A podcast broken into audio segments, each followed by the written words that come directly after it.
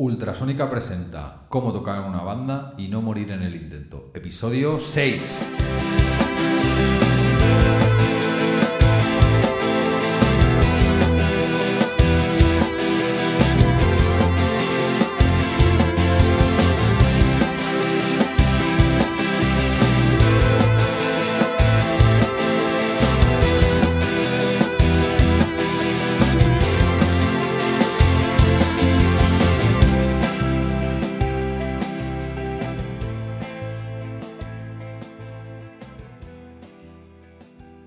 Bienvenidos al podcast de Ultrasónica. Un nuevo capítulo, un nuevo mes. Y antes de nada, antes de empezar, quería agradeceros a todos pues, los comentarios que me han llegado y, y las felicitaciones que me han llegado del podcast, que la gente lo escucha, le gusta. Somos poquitos los que estamos aquí escuchando el podcast, pero somos buenos. Entonces, muchas gracias a todos por escuchar el podcast, el programa. Y nada, me dais fuerza y, y así puedo continuar haciéndolo y, veo que esto no es algo que lo hago porque sí, sino que realmente la gente pues lo escucha y, se agradece. Muchísimas gracias a todos. En este sexto episodio vamos a hablar sobre los cacharros, la cacharrería, los aparatos que usamos pues, para, para ultrasónica, amplis, guitarras, pedales, etcétera, etcétera. Entonces vamos a empezar con el sonido general del local. Nosotros en el local de ensayo pues tenemos un equipo de voces, que es una mesa de mezclas, y unos altavoces. Principalmente se usan para la voz, para el cantante. En este caso, pues Oscar, que es la voz principal, y Dani, que es, son los coros, que hace los coros. Entonces, con, con este equipo, pues oímos las voces. Pero además, nosotros usamos sintetizadores y teclados. Entonces los conectamos ahí. Tenemos un microcorg, que es un sintetizador analógico muy chulo, que hemos comprado hace poco. Entonces lo conectamos a la mesa y así se oye por los altavoces. Y luego también, pues, a, a través del ordenador y con un teclado controlador, pues también metemos cosillas y lo, lo, usamos por ahí. Sí que es verdad que en directo, ahora mismo lo hemos quitado, en directo no estamos metiendo sonidos de sintetizadores ni teclados, pero en el local de ensayo sí que los utilizamos, porque nos gusta jugar con los temas, nos gusta a lo mejor experimentar y, en una parte quitar una guitarra para meter un sinte y probar cositas nuevas a ver cómo quedan los temas, aunque en, entre la nieve en el EP están ya grabados, ya son así, pero eso no quita que, que podamos experimentar con ellos. De hecho, en, entre la nieve hay, hay sintes y nosotros en directo los sustituimos por la guitarra, pero en el local pues seguimos usándolo. No descartamos, de hecho es bastante probable, que en un futuro muy cercano introduzcamos los sintetizadores y teclados en los directos. Entonces, bueno, hemos hablado ya de los sintes y tal. Vamos a pasar a las guitarras, que es para mí es la parte fundamental porque yo soy guitarrista. Entonces, Oscar y yo que tocamos la guitarra, Oscar utiliza una Fender Telecaster, que es una guitarra muy chula, y yo utilizo una Jazzmaster.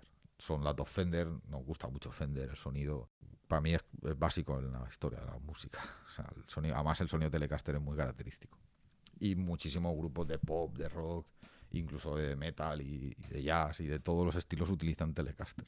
La Jazzmaster sí que está asociada un poco al, al movimiento más grunge, más alternativo y tal, pero igual, ahora está súper de moda además esa guitarra y la usan mogollón de grupos indies y, y un montón de gente. De guitarra vamos bastante servidos. Amplificadores. Oscar utiliza un Vox, un amplificador inglés, el AC15, que es un ampli de válvulas de 15 vatios, que suena realmente bien. Y yo utilizo un Fender Hot Rod, que es un ampli Fender americano, con un sonido que a mí me encanta, un sonido, sobre todo el sonido limpio de Fender, para mí es el mejor que hay. No, no tiene competencia.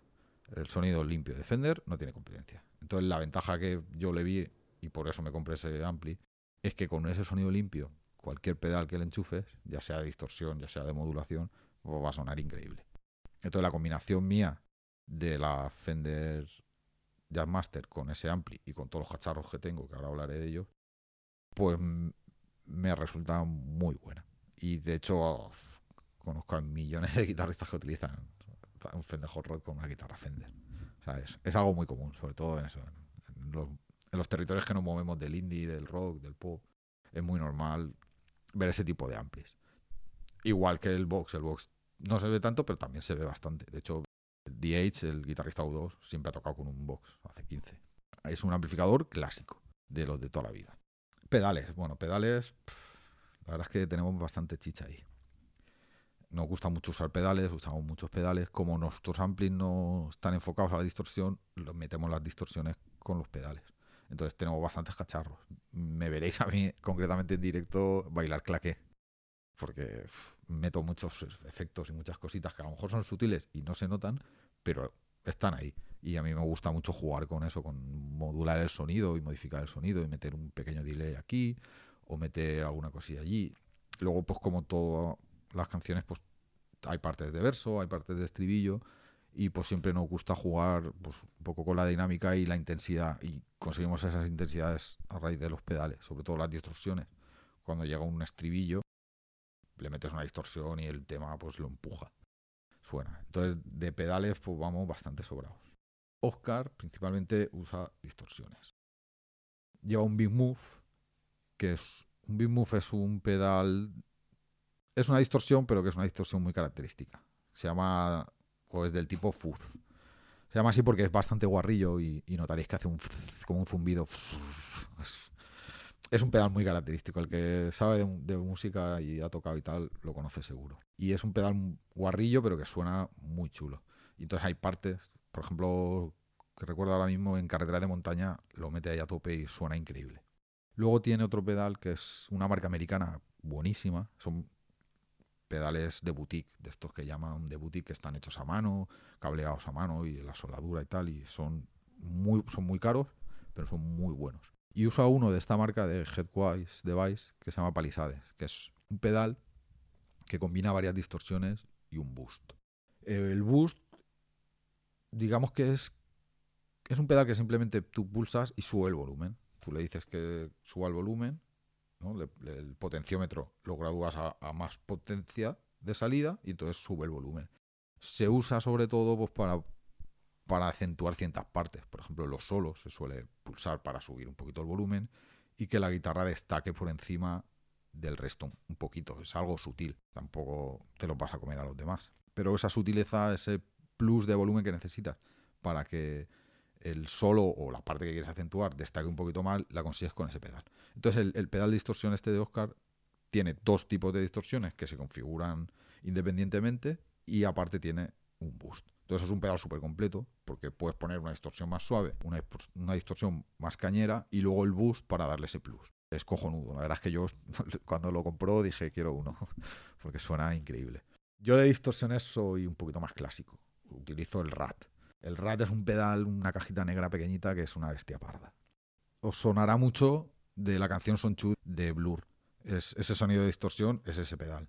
Lo usa un mogollón de gente y es un clásico. Lleva un montón de años en el mercado, no lo han cambiado, sigue siendo el mismo desde los años 80 y no, vale la pena cambiarlo porque es increíble. A mí me encanta. Ese sonido es, además, también muy característico. Es una distorsión que cuando oyes un disco que está grabado con esa distorsión, sabes que es ese pedal. Luego, aparte, utilizo un, overdrive. Un overdrive, para diferenciarlo de la distorsión, digamos que la distorsión satura mucho más, es mucho más guarra. Y el overdrive es algo más sutil, ¿no? no tiene tanta ganancia como tiene la distorsión. Entonces, utilizo un pedalito de Electro Harmonics, que es una marca americana también desde los años 70. esa marca es un clásico. Todos los guitarristas alguna vez han tenido un pedal de esa marca. Y es un pedal que está muy bien porque he combinado dos overdrives. Entonces puedes poner un poquito más suave, uno yo utilizo uno muy cristalino, que simplemente le da un poquito de potencia, y luego otro un poquito más guarrillo, un, pelín. Combinando estos dos, eh, suenan muy bien. Y me ahorro tener dos o tres pedales. Entonces, con el RAT y con ese overdrive, voy que me mato. Luego tengo otro overdrive, que es, un pedal que me compré en AliExpress, que me costó 20 euros. Que es un clon, o sea, es una imitación de un pedal muy famoso de Ibanez, de un overdrive de Ibanez, que necesitaba un sonido muy concreto en una canción concreta. Y claro, pues no tenía mucha pasta digo, ah, pues me compro este. Y la verdad es que me sorprendió porque suena increíble. O sea, es un pedal que vale 20 euros y suena igual que el original. Es una pasada. Y por 20 euros. De hecho, ya no lo uso y no lo voy a vender ni lo tengo ahí en la pedalera porque es que me encanta. Esas son nuestras distorsiones, que es una parte importante de, de nuestro sonido. En cuanto a modulaciones, Pues yo soy bastante marcianero con el tema de modulaciones, me gusta mucho. Entonces tengo varios pedales, tengo un delay, un delay de TC Electronics, que es el flashback. Es un delay que está súper bien porque combina tres delays en el mismo pedal, independientes. Entonces yo puedo tener tres sonidos de delay diferentes y utilizar el que quiera. Con lo cual me ahorro pues, tener tres pedales de delays, que suelen ser más caros. Este es un poquito más barato, es digital, pero suena realmente bien. Para lo que hago, suficiente. Luego tengo un pedal que, que es una pasada, Streamon, que es otra marca de estas americanas, que ahora está súper en auge, que también es, son pedales de boutique, hechos a mano y tal. La diferencia con Headquake es que estos son digitales, pero no nos engañemos, a pesar de ser digitales suenan brutal. O sea, yo la verdad es que nunca había oído un sonido tan bueno en un pedal como, como el de esta marca, Streamon. Y este pedal es el Flint, que combina dos efectos. Combina tremolo, que es... El tremolo es un efecto que lo que hace es que sube y baja el volumen, entonces hace como un corte, ¿no? Está muy chulo. Eh, no sabría explicarlo así con palabras. La definición sería eso, que sube y baja el volumen muy rápido, entonces crea ese efecto de onda. Y luego aparte tiene una reverb. La reverb es pues, cuando tú estás en una habitación, ¿no? el sonido rebota en las paredes y crea pequeños ecos. Entonces ese pedal simula esa reverb. Y es, es una auténtica pasada. El pedal vale 350 euros. Y es increíble. O sea, de hecho me, me voy a comprar más pedales de esa marca porque son una pasada. Y esos, esos dos efectos yo los uso un montón. Antes tenía otro pedal de tremolo y quise comprarme una reverb y, y entonces estuve mirando y vi ese. Y la verdad es que me quedé enamorado. Y entonces vendí el otro pedal de tremolo y me compré este.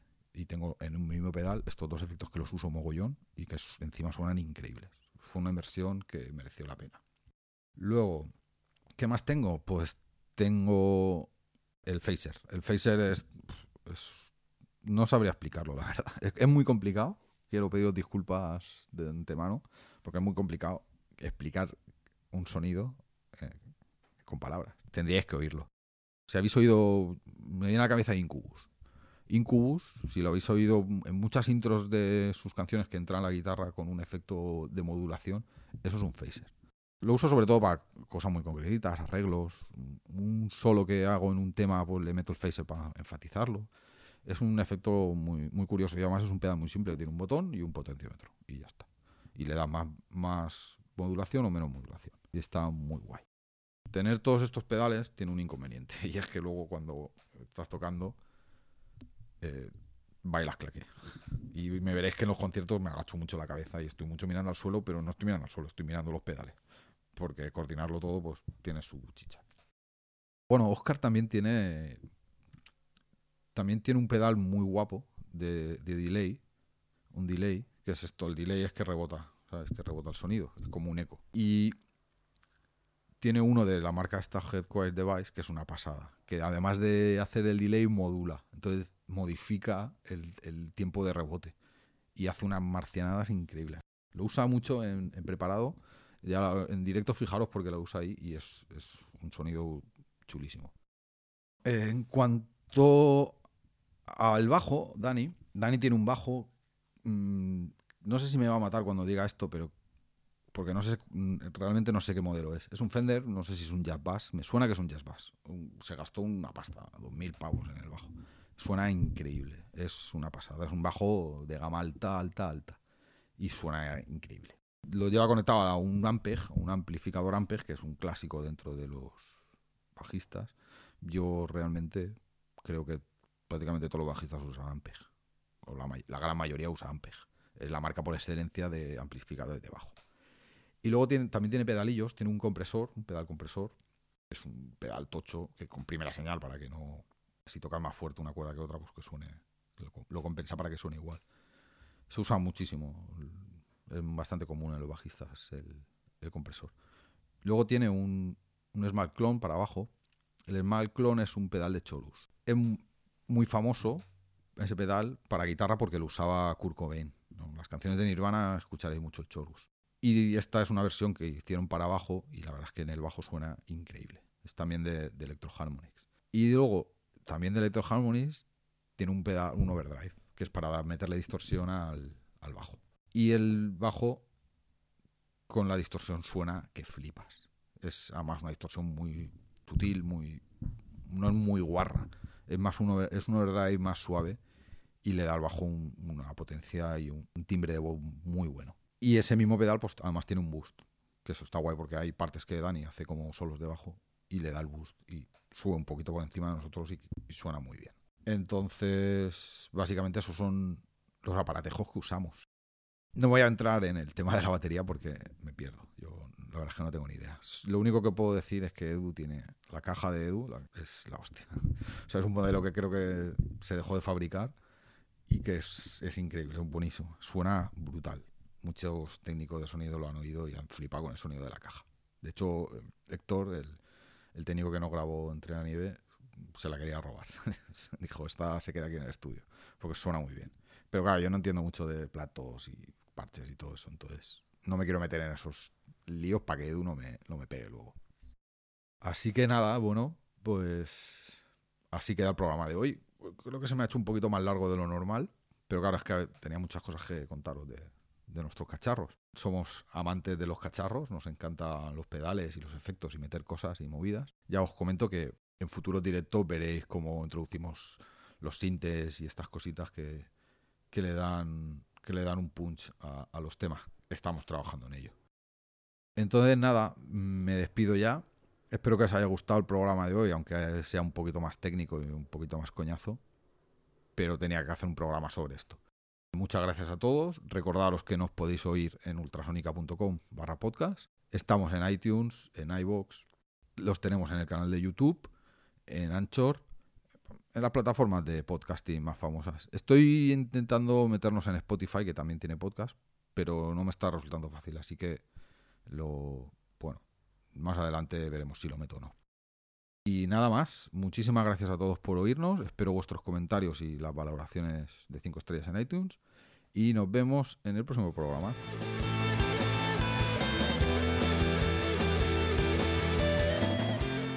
Vale, estoy pensando que voy a grabar un vídeo en el local de ensayo que subiré al canal de YouTube donde os enseño los pedales y así los oís y veis cómo son y cómo suenan y todo eso. Mucho mejor que este tostón que os acabáis de tragar.